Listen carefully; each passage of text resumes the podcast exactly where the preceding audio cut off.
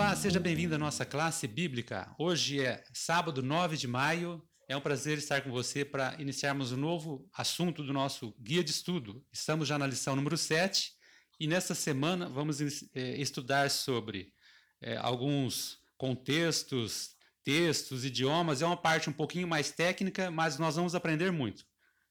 Eu convido você então a se concentrar agora para o nosso estudo. Temos aqui os nossos participantes. Pode se apresentar aí. Eu sou o Jaziel e é um prazer estar com vocês. Bom, tudo bem? Meu nome é Cláudia. Mais uma vez estamos aqui para o estudo da palavra do Senhor. É, bom dia, bom sábado a todos. É, meu nome é Daniel. É um prazer estar aqui e compartilhar com todos vocês aí esse momento especial que é estudar a Bíblia, né? estudar a palavra de Deus. Olá, me chamo Tiago. Mais uma vez é um prazer estar aqui contigo para que a gente possa aprender um pouco mais do que Deus planejou para mim, para você nesta semana. Bom sábado, bom dia a todos. Eu sou a Jane. Que bom estarmos juntos mais uma vez para estudarmos a palavra de Deus. Bom dia, bom sábado. Meu nome é Pedro. E mais uma vez também estou feliz por estarmos aqui para estudarmos a Bíblia. Como fazemos todo início de estudo, nós temos um verso especial que o autor prepara aqui como um verso principal da semana. E antes de lê-lo, né, que é o primeiro texto da Bíblia, eu quero convidar você a um momento de reflexão e o Pedro vai pedir aqui a, a orientação de Deus para o nosso estudo. Vamos lá. Fechamos nossos olhos. Eterno nosso Pai, nosso Deus, Senhor possa nos abençoar nós estudarmos a tua palavra, Senhor, que nós possamos aprender que estamos aqui estudando, quem está nos assistindo, aprendemos um pouco mais de ti através da tua Santa Escritura, Senhor, e que principalmente não só aprendermos intelectualmente, mas que possamos pôr em prática o que o Senhor falar para nós através da tua palavra. É que eu peço no teu santo e poderoso nome de Jesus Cristo, teu Filho amado. Amém. Amém. Vamos lá então. Abrindo a palavra de Deus, a Bíblia, né, nosso guia principal aqui de estudo. Lá em Deuteronômio, capítulo 31, verso 26, você pode acompanhar aí conosco, diz o seguinte: Tomai este livro da lei e ponde-o ao lado da arca da aliança do Senhor vosso Deus para que ali esteja por testemunha contra ti. É, vemos aqui alguns pontos importantes. Primeiro, a Bíblia como livro da lei. É importante a gente já ter essa noção que para a nação de Israel a lei tinha um sentido muito especial. Aqui estamos falando para uma nação.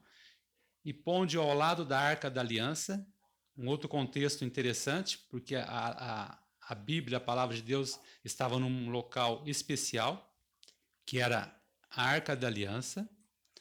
E por fim, ele termina dizendo que ah, ia servir de testemunho contra ti. Então tem essa relação também da Bíblia como eh, um orientador né, e um julgador, algo que estava ali para ser analisado e servia de orientação para toda a nação. Na nossa introdução, eu quero dizer para você que nós temos alguns dados importantes com relação à Bíblia para que você tenha uma ideia do assunto que nós vamos tratar aqui. Primeiro, é que a Bíblia, é, embora por muito tempo ela ficou de uma forma oculta, as pessoas não tinham acesso, não tinham acesso facilitado à Bíblia. Nós vemos isso na história, principalmente na Idade Média. Mas passando um determinado tempo, é, com a invenção da imprensa e a reforma, a Bíblia começou sua, o seu movimento de expansão. E praticamente hoje nós temos o privilégio de ter não uma Bíblia simples, mas muitas versões. É muito fácil adquirir uma Bíblia hoje. E o nosso guia de estudo aqui já dá uns dados interessantes, por exemplo, ela já está traduzida para mais de 600 idiomas, sendo que só o Novo Testamento para mais umas 2.500, uns 2.500 outros idiomas também. Na verdade, nós temos hoje em torno de 6 bilhões de pessoas hoje que já têm acesso à palavra de Deus. Então, é uma facilidade muito grande. Então, não temos aqui desculpa para darmos aqui de que não podemos aqui ter acesso a esta mensagem que é a palavra de Deus a nós hoje. Dada essa introdução, eu quero convidar aqui os nossos instrutores. Você já está sabendo, né? Todo sábado a gente tem aquele momento que a gente faz a nossa indicação de alguma coisa para você pensar durante essa semana. E depois nós vamos ao nosso estudo aqui propriamente dito. O Tiago vai ser o primeiro, então, depois o Tiago, o Tiago vai passando, então, para os demais aí, quem ele escolher. Vamos lá, Tiago. Eu gostaria de indicar esse livro aqui, que lido uh, juntamente com o livro da escritora cristã Ellen White, Orientação da Criança. É um livro que me ajudou bastante e pode te ajudar também.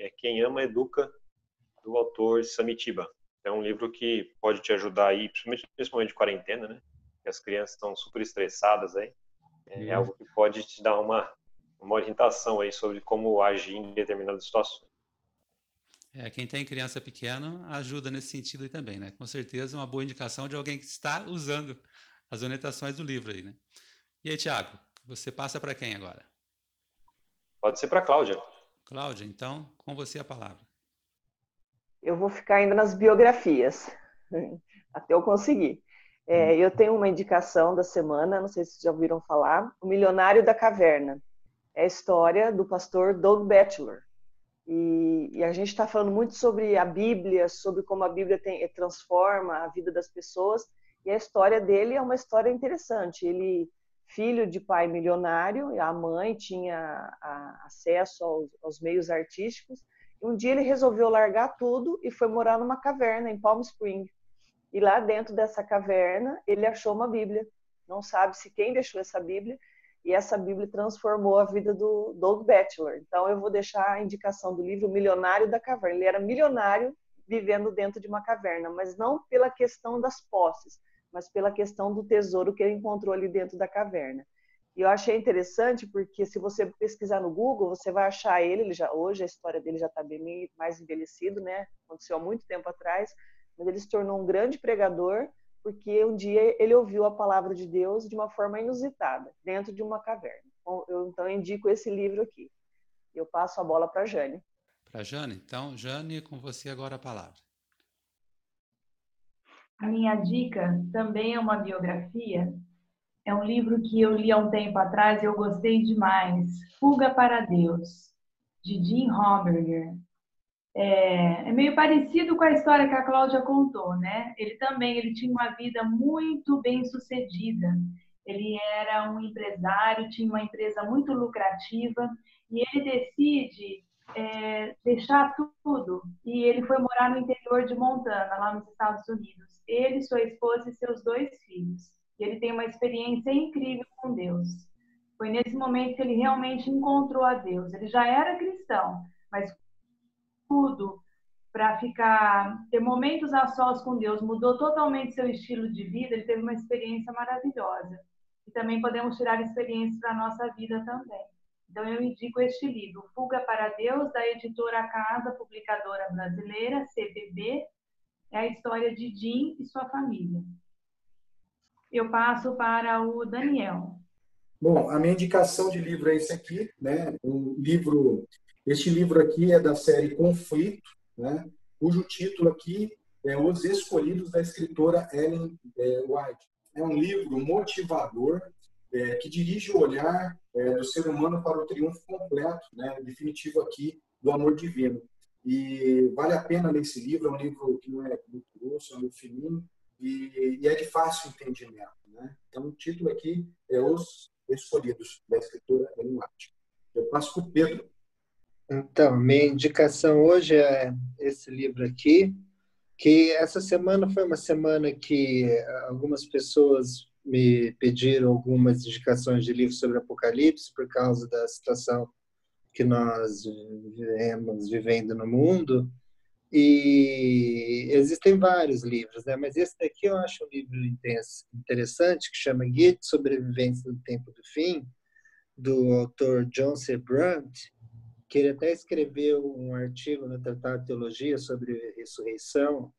Ele é pastor e teólogo, ele, ele, ele é bem fininho, é, é, é, estilo Guia do Mochileiro das Galáxias, por isso colocou assim, ele vai abordar questões de uma forma bem didática sobre como que vai ser os eventos do fim, se vai correr guerra, pestilências, nós estamos vivendo numa forma de, de uma pestilência, quem que vai ser o anticristo, é, como que se vai dar o, os eventos finais, tudo, como que nós possamos passar seguros pelo Armagedon. Você segue ele pela CPB, ele é muito legal, é bem uma introdução muito legal sobre os eventos finais, de uma forma bem didática.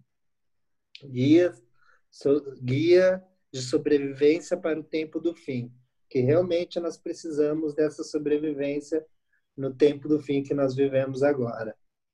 Eu vou terminar a indicação que eu comecei a semana passada, que é que é do, do livro Princípios do Rei Dalio.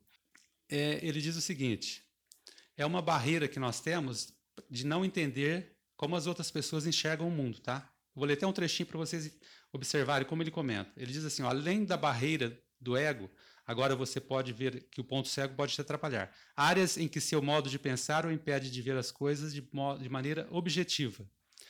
Então ele vai comentando aqui que as percepções que nós temos são diferentes das outras de repente a, as pessoas vêm com um colorido diferente, uma perspectiva, uns vêm com uma perspectiva horizontal, outras vertical, uns conseguem enxergar uma forma, outros de outra forma, e com isso você não consegue, qual seria o ponto cego?